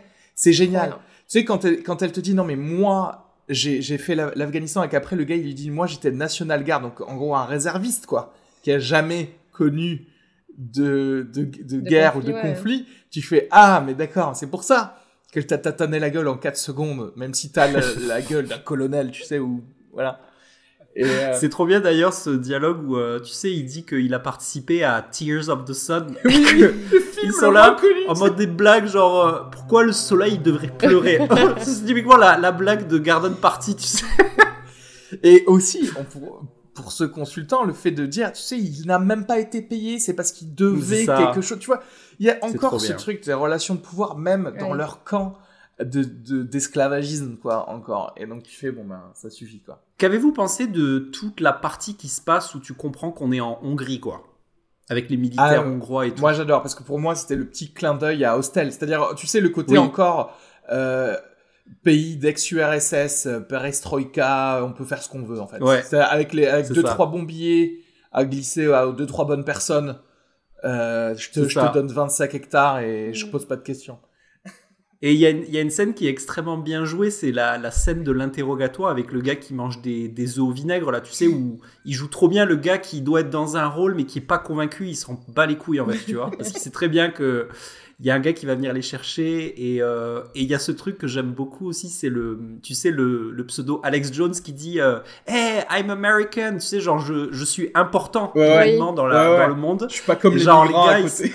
Les gars, genre, mais ils s'en battent les couilles, quoi. Mais c'est un truc de fou. Tu sais, genre, oui, oui, attends, on recule. Ils discutent, ils sont certainement en train de parler de leur journée. Et l'autre, il dit, vas-y, attends, on, appelle l'ambassade ou je sais pas quoi.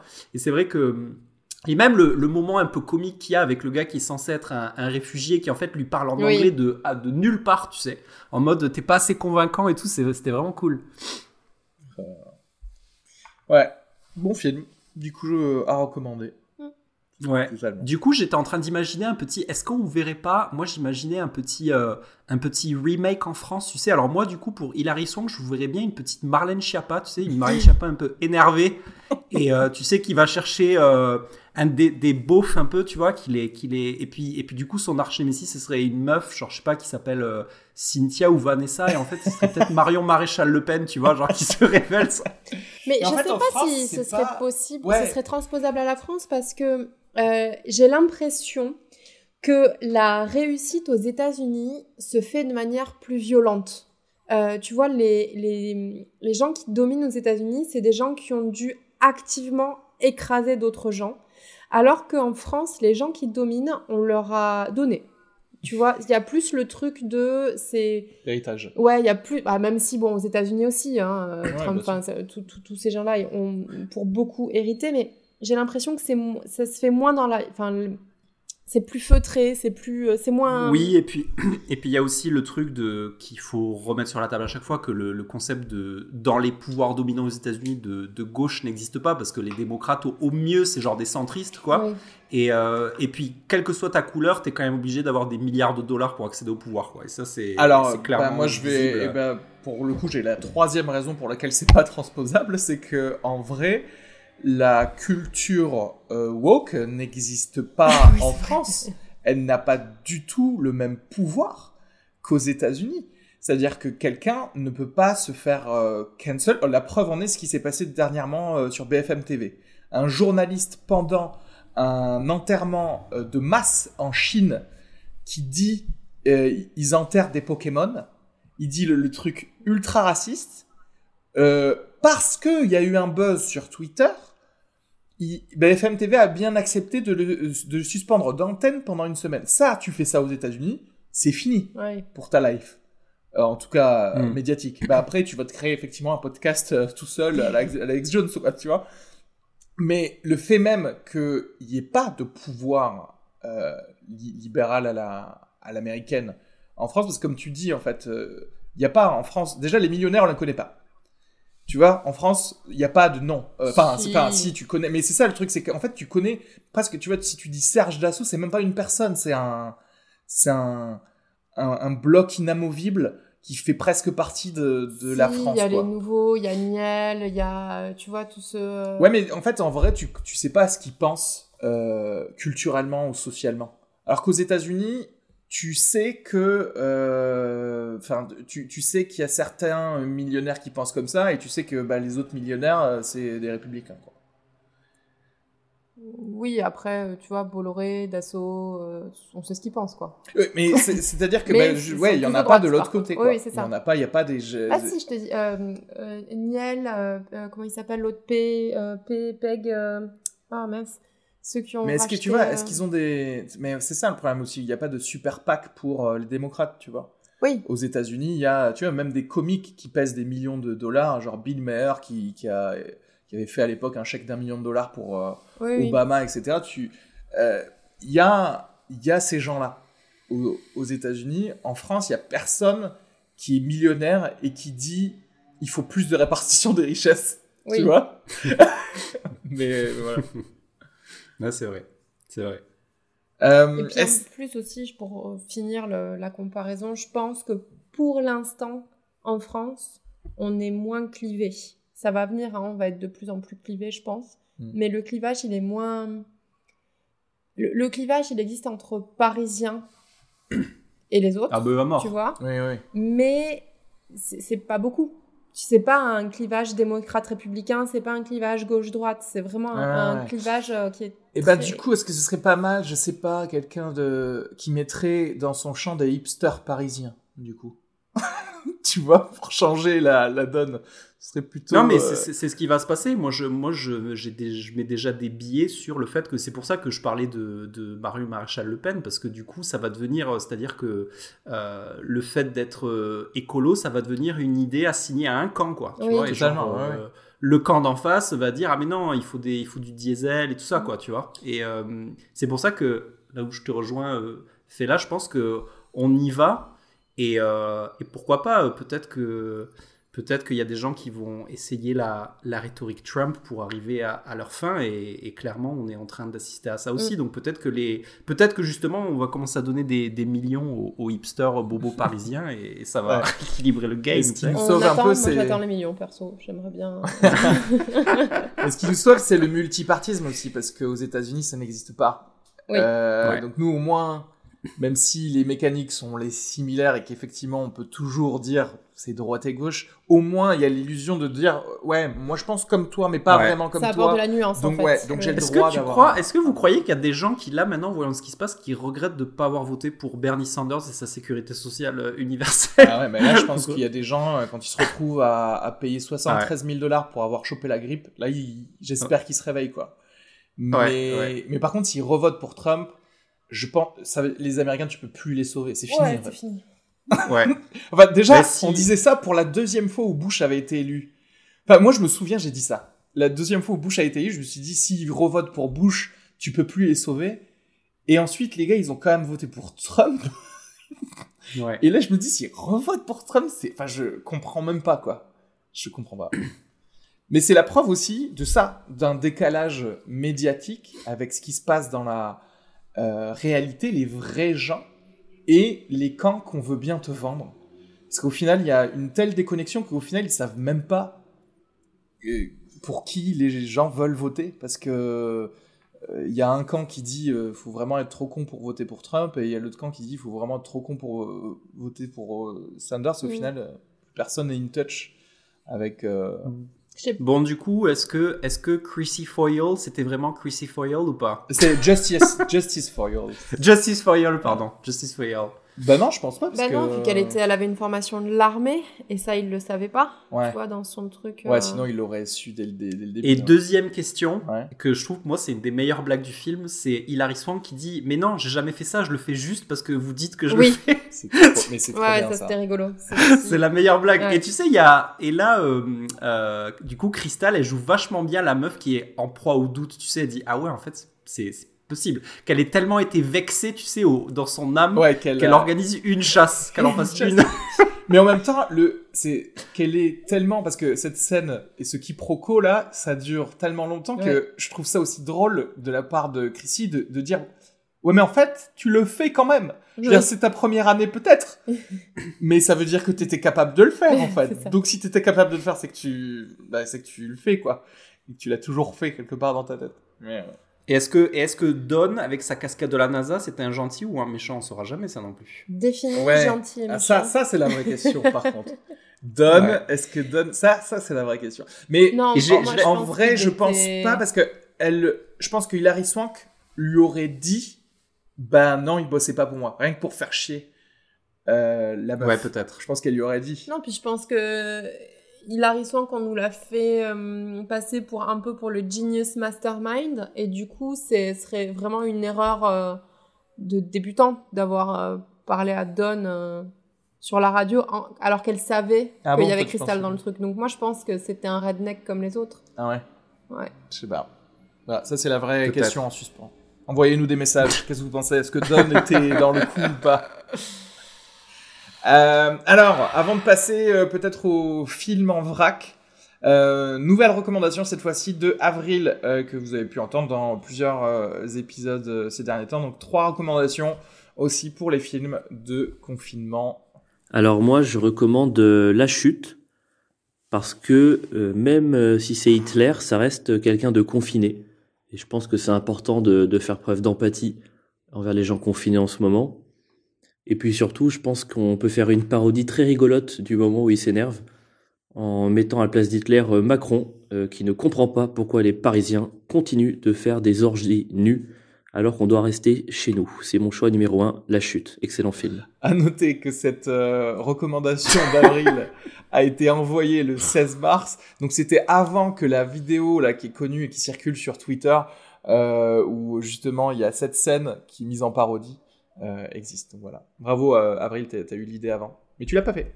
Mon second choix, c'est L'Exorciste de Monsieur Friedkin, euh, parce que c'est le seul film que je n'ai pas réussi à finir d'un coup. J'ai dû arrêter parce que j'avais trop peur.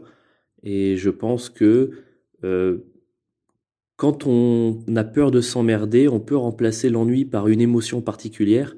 Et je pense que la terreur peut remplir ce rôle. Donc voilà, si vous n'avez pas peur de tenir 45 jours, regardez L'Exorciste. Et comme ça, euh, vous pourrez passer euh, 45 jours à vraiment ressentir des vraies émotions, aussi négatives soient-elles. Et enfin, ma dernière recommandation, c'est bien évidemment Cusco. Cusco qui est le Disney le plus drôle et le plus sous-coté de l'histoire des Disney. Euh, je pense que dans ces temps difficiles, euh, l'imbécilité de Kronk, la médiocrité d'Isma, ainsi que celle de Cusco, la gentillesse de Pacha feront du bien à tout le monde. Cusco président, Cusco 2022. Et ben pour finir euh, euh, sur ça, euh, justement ça tombe bien vu que euh, on est euh, 5 avril, ça veut dire que dans deux jours il y a Disney Plus qui sera Yeah. activé sur euh, en France. Donc euh, vous allez pouvoir retrouver tous les Disney, y compris l'empereur Cusco. Donc voilà, n'hésitez pas. Quelque chose à rebondir sur ces recommandations, l'exorciste et euh, la chute? Non.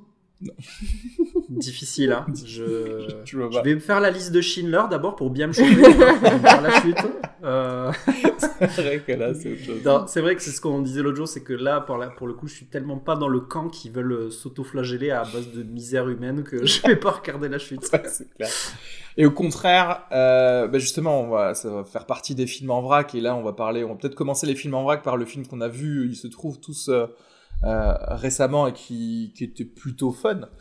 Euh, The Gentleman de Guy Ritchie, euh, qui est sorti, qui est sorti quand euh, euh, en Qui est France sorti, le 5 en, février. en février. Ouais, le 5 février, il n'y a, pas- y a pas si longtemps Ouais. que ça. Et donc, euh, bah alors, vas-y, tu vas commencer, euh, Jean-Yves, toi qui es toujours un fan de Guy Ritchie. Ah oui, moi je suis un fan de la première heure. J'ai euh, absolument adoré ce film. Ça m'a, rappelé le- les petits frissons de Arnaque, Rimo Botanique et Snatch. Et ça confirme bien que euh, c'est euh, une chaussure qui lui va trop bien en fait. Il y a, y a, un vrai plaisir dans ce film, tu vois, c'est un peu, ça m'a rappelé le, une interview de, de Brad Pitt euh, quand il sortait de Snatch, et en fait, euh, Brad Pitt, il avait tellement aimé Crime et Botanique qu'il avait contacté Guy Ritchie en mode euh, gros américain qui possède les gens, en mode viens chez moi pour faire mon prochain film. Guy Ritchie lui avait dit faux, non, je fais ce que je veux. Et donc, c'est Brad Pitt qui est Brad Pitt, Brad Pitt avait trouvé le moyen de s'incruster dans Snatch, un petit film à 3 millions d'euros, ce qui est vraiment rien et euh, avait pris un vrai plaisir. Et là, j'ai l'impression que euh, casting 8000 euh, étoiles avec Matthew McConaughey, Colin Farrell, Hugh Grant, Charlie ouais, ouais, voilà. Et on, a vraiment l'impression que c'est au-delà du film qui est très divertissant, scénario fun, que tous ces acteurs, ces actrices prennent un vrai plaisir, tu vois, à être là-dedans et euh, à s'amuser et ça, ça contribue vraiment au, plaisir du film. Euh, très, très divertissant, c'est le, bah, le, schéma classique du film de gangster avec des fils narratifs qui se recoupent. Euh, truc très original aussi, c'est un truc qui, qui, à mon avis, marche bien dans un, dans un roman, et là c'est assez habilement fait, euh, David Fincher arrive bien à faire ça, c'est le truc du, de Hugh Grant, c'est-à-dire le fil narratif de Hugh Grant, journaliste, qui essaie d'imaginer euh, l'histoire, et euh, tout au long du film, ça, te, ça te tient en haleine sur qu'est-ce qui aurait pu se passer, et donc tu, tu as un va-et-vient permanent entre des scènes de gangsters et Hugh Grant qui essaie de convaincre Charlie Hoffman qu'il a, qu'il a raison. Donc vraiment, j'ai passé un très bon moment dans ce film et je n'ai pas regardé mon téléphone une seule fois pendant les deux heures, je crois. Euh, j'ai même fait pause au milieu pour m'en garder une heure pour plus tard. Donc je me suis bien régalé. Euh, est-ce que vous, vous avez aimé ce film? Alors, moi, j'ai pas trop aimé. Je... Ah. Si j'avais été seule, j'aurais arrêté de le regarder au bout de 10 minutes, je pense. J'ai trouvé ça, euh, surtout le début. En fait, je trouve qu'il met du temps à démarrer. Moi, je suis pas rentrée dans le film avant un petit moment. Je trouve que euh, c'est forcé un peu, en fait. J'ai l'impression qu'il j'ai l'impression qu'il essaye de faire c'est Guy Ritchie qui, qui essaye de faire du Guy Ritchie et qui est un peu caricatural c'est ouf c'est exactement euh, ce que je pense sur certaines scènes ah. Euh, qui, du coup, c'est un peu caricatural. J'ai l'impression qu'il se, il se veut plus intelligent qu'il n'est. C'est-à-dire que j'ai l'impression qu'il y a des fois où il te dit oui, ça va être un twist, mais sauf que ça, c'est pas un twist de fou. Enfin, c'est pas. Moi, j'ai, je l'ai trouvé moins, beaucoup, beaucoup moins réussi que que d'autres, même en fait, même que Rock'n'Rolla. Sans aller dans Snatch et Arnaque, Crime et Botanique, j'avais préféré Rock'n'Rolla alors que c'est pas non plus euh, fifou quoi. Donc non, moi je me suis euh, après une fois que tu es dans le film, j'ai pas passé un mauvais moment. J'ai passé un bon moment, c'est chouette, la fin rattrape un petit peu euh, un petit peu le début, mais j'ai pas j'ai pas trouvé ça fifou quoi. moi j'en avais parlé dans le alors moi, déjà, moi j'ai passé plutôt un bon moment. Moi j'ai bien aimé le, le, film. Euh, il y a un gros gros pan de nostalgie là, tu vois. En ce moment, euh, Jean-Yves, on est en train de jouer à Counter Strike pendant ce confinement assez régulièrement. Et, et en fait, c'est pareil de revoir ce film. C'était la nostalgie de quand on était euh, chez toi et qu'on rematait Snatch et Arnaque, Crime et Botanique, etc. Et euh, j'en ai parlé dans l'épisode euh, justement où, euh, de Excalibur, la légende de l'épée, je sais pas quoi, enfin un des derniers films de Guy Ritchie, où il y avait une scène dans ce film-là, avec Charlie Hunnam aussi, où Guy Ritchie faisait du Guy Ritchie d'antan.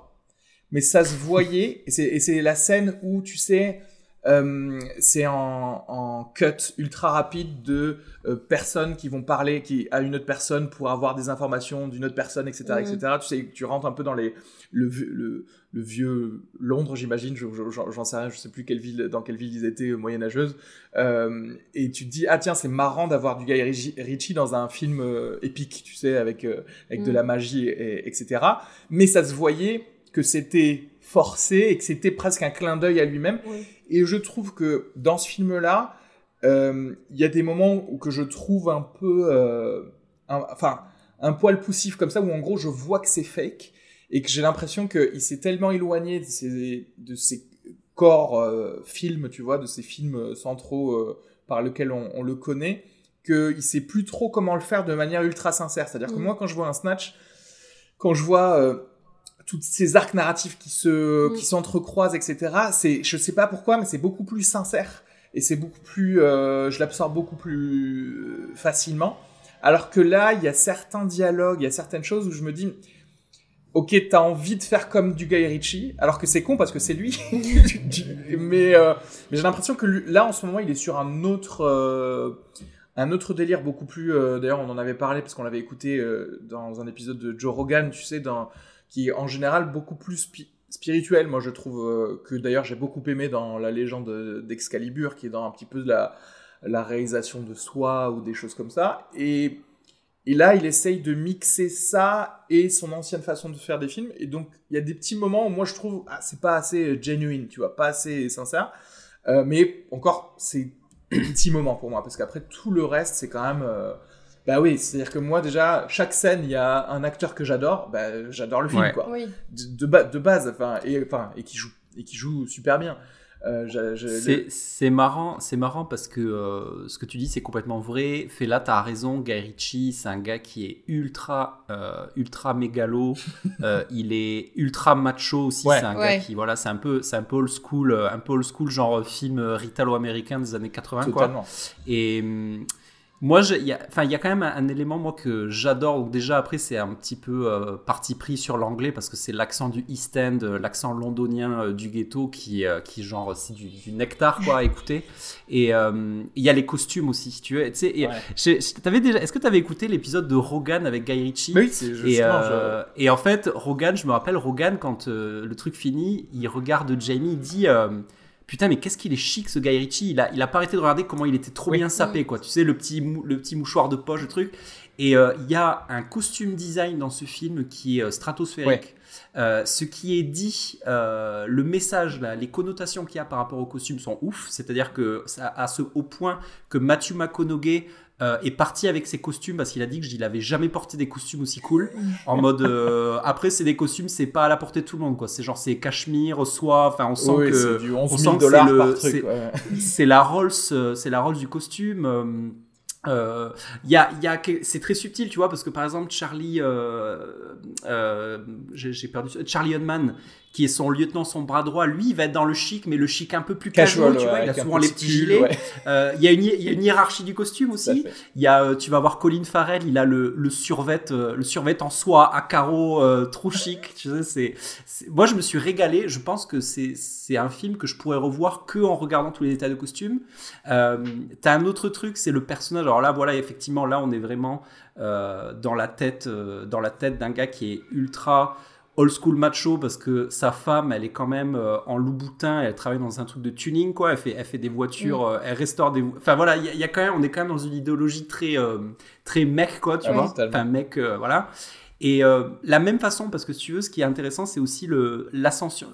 Il y a un truc qui est revendiqué, c'est l'ascension sociale du gangster Oui. aussi, parce que, par exemple. L'actrice qui joue, euh, que j'ai mis longtemps à remettre, mais qui joue dans Downton Abbey, en fait, c'est Oui, un des rôles clés de, qui joue euh, la femme de, de qui, est, qui est magnifique d'ailleurs.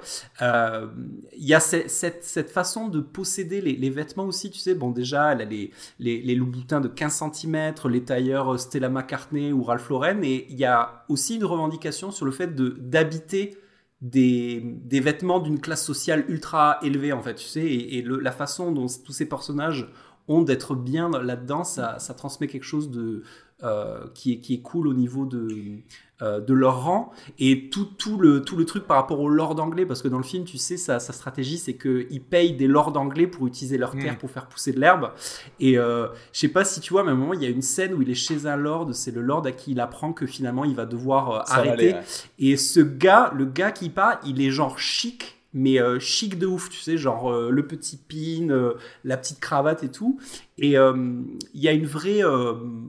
bon, Guy Ritchie, oui, et comme beaucoup d'anglais, il, est très, il était très patriote, mais j'aime bien le message qu'il y a de, revendication du chic, du style britannique dans ce film. Ouais, et, pour le coup, avec cette scène et le fait que, comment dirais-je, il utilise l'argent de la drogue pour renflouer les nobles qui, se, Mm. qui perdent Oui. le, le côté, euh, bah, en fait, c'est bah, nous sommes le futur de l'Angleterre, tu vois, et que ça, ça Ouais. passe par, par nous. Mais euh, Gu- Guy Ritchie, il a une théorie très très euh, intelligente, intéressante sur les le, le costume en fait. Tu sais, je sais pas si justement tu, tu te souviens quand il- on lui posait la question de pourquoi est-ce que tu mets un costume trois pièces avec un, un mouchoir, etc. Et C'est qu'il dit en fait à partir du moment où tu fais l'effort de mettre un costume, va jusqu'au bout.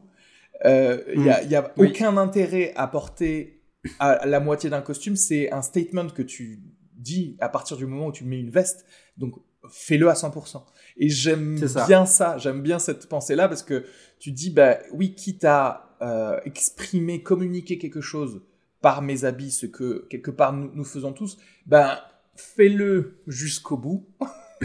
et euh, c'est Ouais. vrai que le costume design de tout ce film, euh, comme tu dis, et c'est c'est très c'est très bien fait en fonction de toutes les Et- personnes. ouais, ouais, ouais. euh, pour Et le costume rang. design va très très loin aussi pour le personnage de Hugh Grant.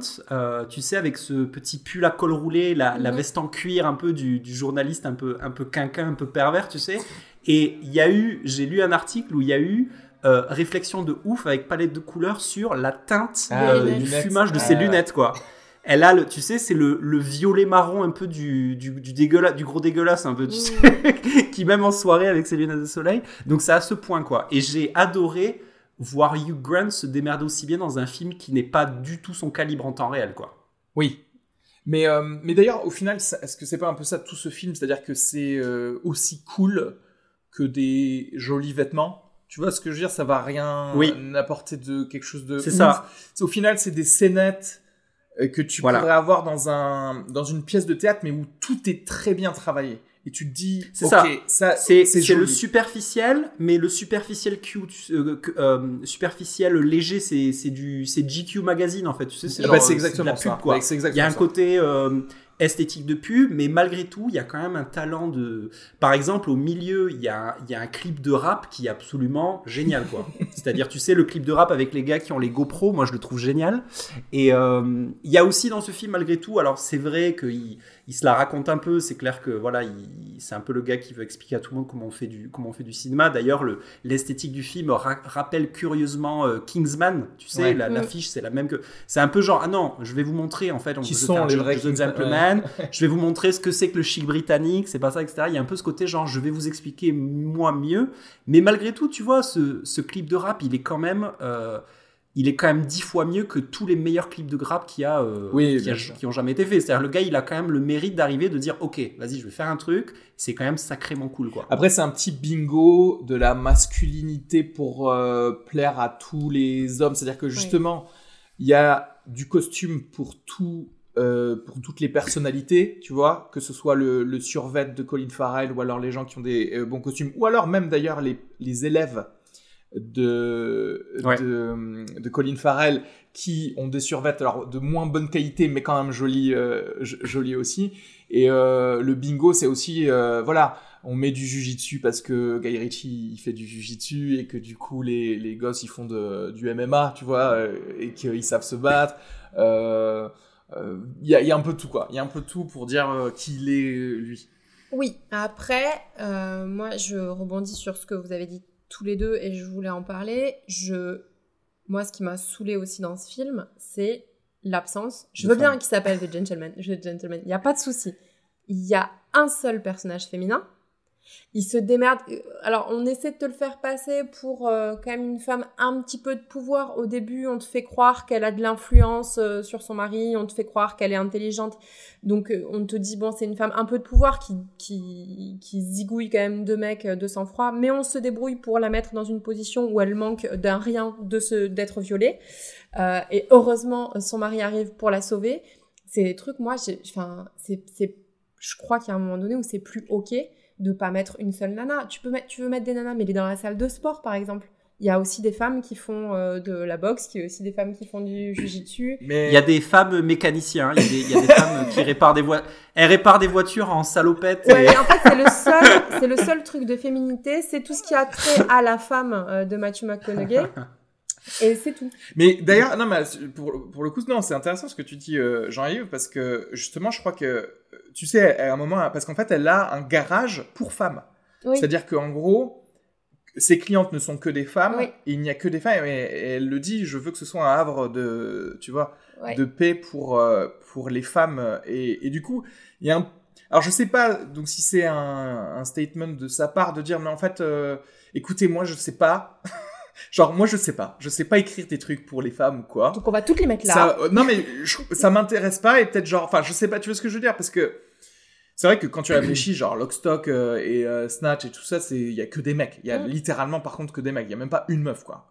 Il me semble hein. J'ai aucun souvenir qu'il y ait une meuf en tout cas Euh, Mais, mais c'est vrai, et, et Fela, t'as raison, et c'est cette raison qui fait que je n'arrive pas à montrer des, à, à ma wife des, des films de Guy Ritchie, c'est parce que je crois que euh, elle, en tant que femme, elle a en elle ce radar pour dire ce, le message de ce gars est tellement macho Mm. que ça ne m'intéresse pas, Mm. quoi. Ouais. C'est-à-dire que et ça et ça transpire dans le film, quoi. C'est clair que tu regardes, je, je sais même pas. Je crois que dans Snatch, euh, il y a même pas de personnage féminin. C'est Mais oui. peut-être même juste une petite scénette, quoi. Et, même- et dans Anacrim Botanique non plus, quoi. encore moins Donc c'est vraiment euh, et, euh, et de toute façon euh, à l'époque où Guy Ritchie était euh, marié avec Madonna, euh, il a après leur, leur rupture et tout, il s'est toujours vanté, ça a toujours été le gars qui s'est vanté d'avoir euh, d'avoir euh, bah, de l'avoir un peu brisé Mm. quoi. Tu sais, il y a vraiment chez ce mec un côté euh, un côté ultra ultra euh, sexiste quoi, c'est clair. Mais alors, moi, mon ressenti, en tout cas, par exemple, pour The Gentleman, c'est qu'effectivement, euh,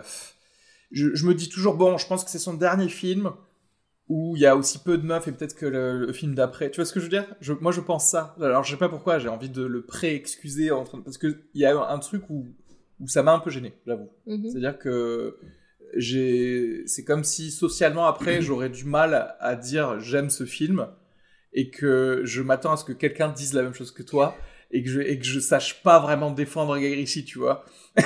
Je- Donc pour le défendre, tu dis c'est le dernier. Non non, promis. non mais c'est ça. Et du coup dans ma tête fois. je me dis et parce que presque et c'est pour ça presque à la limite moi je dirais ben en fait euh, vraiment ne mets aucune femme en fait. Je, je, je préfère que tu dises euh, c'est que des gangsters entre eux, on est que dans le milieu du, des, des, des gangsters et effectivement bah peut-être que c'est enfin tu vois je me dis j'en sais rien moi il y a des deals de drogue il y a des trucs il y a peut-être zéro femme en fait.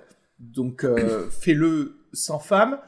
Et alors, je, je sais pas ce qu'il essaye justement de dire par le truc de le havre de paix, de le garage fé- féminin. Est-ce que. est- bah, en fait, moi, j'ai envie de lui dire, Ritchie, bah, en fait, t'as qu'à produire une meuf qui va faire la même chose, mais qu'avec des meufs. Elle va faire un film qu'avec des meufs, où il va y avoir qu'un mec pas dans, dans son truc. Mais un bon film. C'est-à-dire que là, on en. Et je reviens à ce que j'ai dit au, au tout départ, le Birds of Prey, machin. Birds of Prey, tout, tout, enfin quasiment tout le monde, euh, tout le- tout- tous les acteurs, tous les, sont, sont des meufs, mais c'est juste, c'est, ju- c'est juste mal écrit quoi. T'as juste pas envie de regarder le film.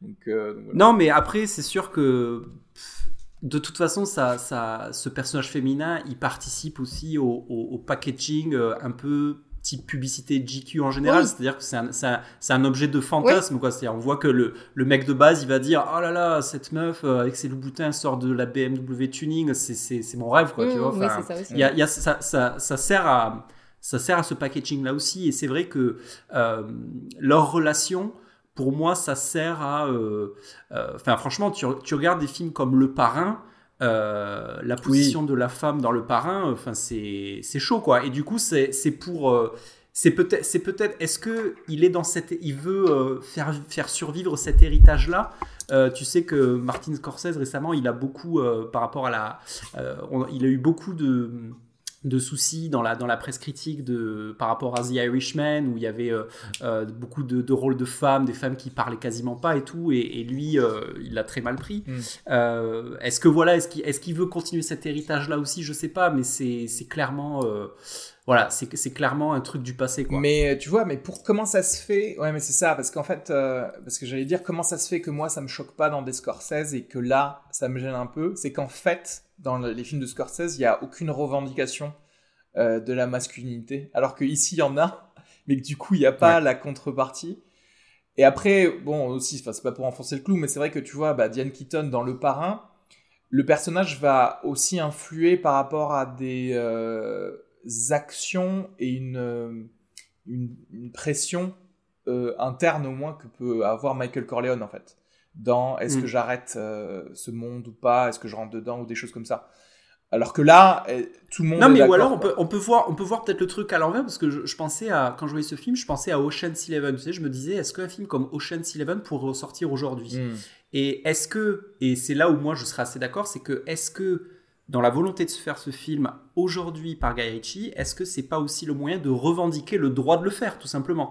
Ouais, de ouais. dire c'est pas parce que on vit dans une société ultra clivée de de partir dans les tours pour le moindre truc que voilà moi j'ai envie de le faire et il y a peut-être ça aussi il le fait peut-être pour revendiquer son droit de Oui, le faire mais il a jamais pas eu le droit. Donc en fait, euh, revendiquer le droit de faire un truc que personne ne t'a jamais interdit de faire et que tout le monde fait allègrement depuis euh, des années, euh, pff, je, bof. non mais en fait tu vois c'est à dire que l'excès l'excès de machisme en fait pour moi c'est aussi une, une réponse un petit peu un petit peu de peur tu sais de Oui, dire totalement. Voilà Oui, mais c'est ça moi je le vois un peu comme ça irrationnel et, euh, et, et- et ridicule, quoi. Ouais, mais bon, après, tu sais, euh, l'art, de manière générale, ça vient de plein de trucs euh, internes, quoi. Ritchie, c'est ça qui vit en ce moment. Bon, en tout cas, cela dit, sans rentrer, même si c'est intéressant dans, à ce point d'analyse, c'est-à-dire que c'est un, c'est un film, je pense que tu as, bien nailé le, le truc, Jean-Yves, c'est un film magazine. C'est un film que genre, tu vois, tu, tu feuillettes, euh, c'est papier glacé, c'est ça, c'est c'est joli, Bah après, tu, tu voilà, as envie de Et puis après, clairement, et- est-ce qu'on est-ce qu'on peut dire que si on est client de Snatch, on va être client de The Gentleman, clairement? Euh, Bah non, je te dis parce que moi, Snatch, j'avais beaucoup, beaucoup. C'est vrai? ouais, Snatch, j'avais beaucoup, beaucoup aimé. Après, ça fait très longtemps que je l'ai vu aussi, donc peut-être que. Oui, voilà, j'avais adoré. Snatch, moi. Et tu as changé depuis aussi. Mm. Euh, Oui, oui, non, mais après, enfin, c'est- voilà, c'est un film de. Moi, les films de gangsters en ce moment, euh, j'adore. Euh, donc. euh, C'est divertissant, ouais, ouais, ouais, c'est divers. Ouais. totalement. Et euh, donc, euh, donc voilà, pareil, hein, euh, disponible en VOD, il me semble. Oui. Euh, Oui. Donc euh, à prendre, à prendre dans ces prochaines semaines et à, et à regarder. Est-ce que vous avez vu d'autres choses récemment? Dont vous voulez parler? Et juste, juste, je voudrais juste finir là-dessus avant de, de passer au truc. C'est par rapport au budget, et c'est encore le, le talent que je reconnais à Garici sur sa, sa qualité euh, pour habiller, tu sais, de faire de la paillette. C'est qu'il y a un budget sur ce film de 20 millions de dollars, quand même, Ah, ce qui est vraiment pas pas beaucoup. Ouais, surtout vu au vu du ouais. casting et euh, qui est en, en worldwide à plus de 120 millions je crois donc très beau succès, succès commercial Ah ouais. et du coup la capacité de ce gars euh, pour l'enrobage en fait tu vois parce que vraiment peut-être qu'on a l'impression que c'est c'est fou en termes d'argent mais peut-être que lui il a juste la capacité d'enrober les choses quoi Mm. c'est ça aussi Ouais, carrément. Euh, nous, on n'a pas vu énormément de films euh, ces derniers temps, à part ça. On a, on a vu euh, Spider-Man Into the Spider-Verse. Ah oui. Enfin, moi, je l'ai revu.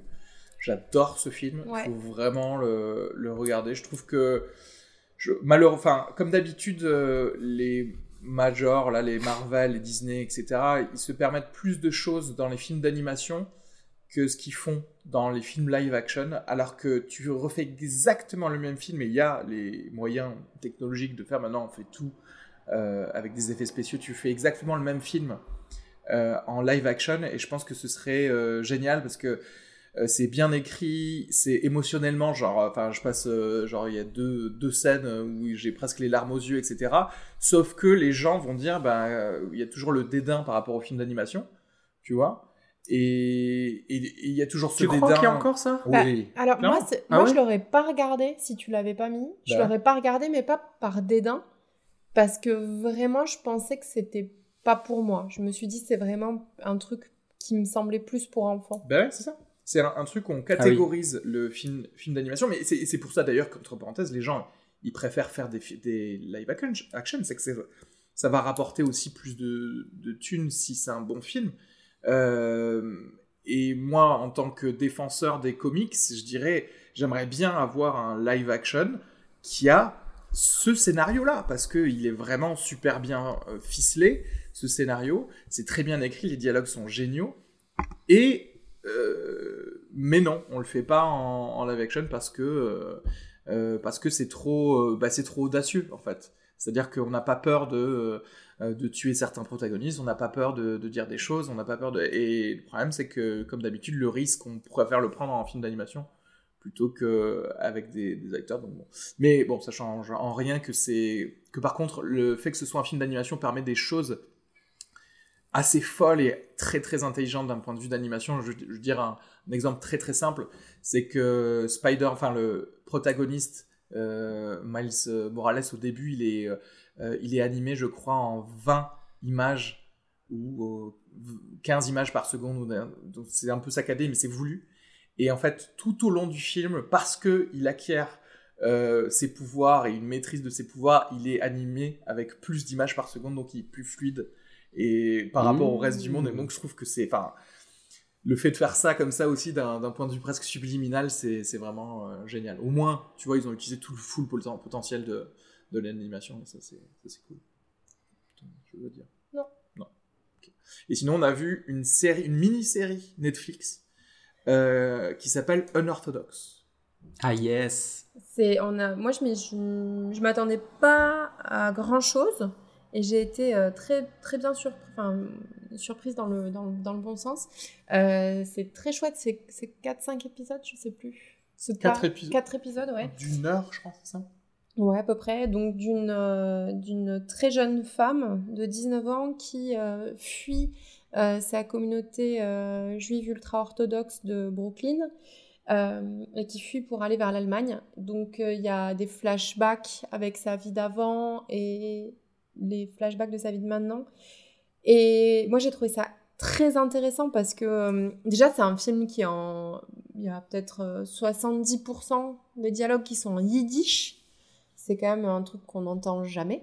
Donc euh, voilà, et c'est une culture qui est très. euh, qui pour moi est très mystérieuse, très. euh, voilà, très, très inconnue, très pleine de fantasmes aussi. euh, on ne sait pas trop ce qui s'y passe. Donc j'ai trouvé ça très intéressant d'en savoir un petit peu plus sur cette. euh, C'est ces, c'est culture-là. ces femmes dont on, dont on rase la tête et qui portent des perruques, c'est Oui, ça? c'est C'est- ça. Mais alors en plus, c'est sa communauté, euh, c'est les Satmar, je crois. Ouais, ce sont c'est des, une communauté très particulière, parce que je me suis renseignée un peu dessus après. des orthodoxes qui viennent de Hongrie Uniquement de Hongrie, d'un village en Hongrie. et Et qui se sont créés post-guerre. voilà, qui sont. Euh, euh, enfin, Deuxième Guerre mondiale. En fait, c'est une communauté qui n'existait pas avant la Deuxième Guerre mondiale, et donc qui n'a été constituée que par des survivants de la Shoah.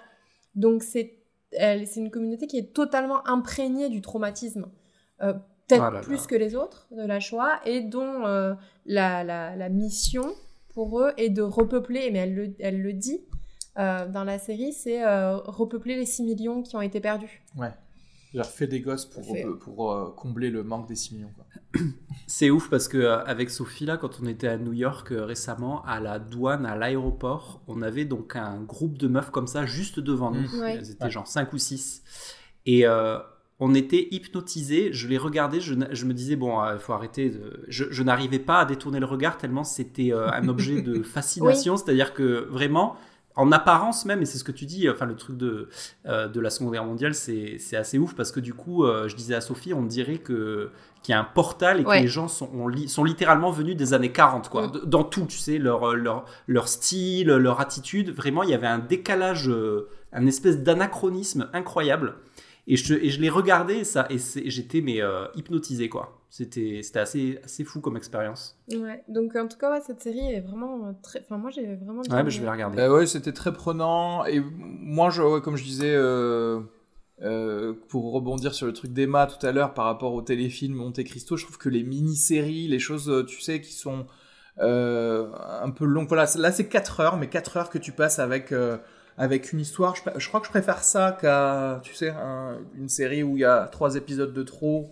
Oui. Euh, ou alors un, un film euh, voilà qui est peut-être un petit peu bancal parce qu'il est pas assez long des choses comme ça là une mini-série c'est je trouve que ça peut être euh, un- une bonne veine aussi pour Netflix faire plus de mini-séries plutôt que des séries avec euh, 13 épisodes qui sont chiantes quoi Euh, là il y a le il y a le nectar de, de ce a c'est très bien joué Euh, Qu'est-ce que c'est? Vous avez compris ce truc de. Vous avez vu sur l'algorithme top 10 en France, il y a un film euh, genre turc inconnu en numéro 1. Vous avez pas vu ça Ouais, pas? ouais. J'ai pas. Mais J'ai pas compris. À mon avis, je me demande sort- s'il n'y a pas eu un biais de. Sais, une sorte de. Un biais de réaffirmation. C'est-à-dire que peut-être à un moment, il y a eu rien et il est arrivé en dixième position et tout le monde s'est dit, bah, je vais le regarder vu qu'il est en dixième position et du coup, il prend la.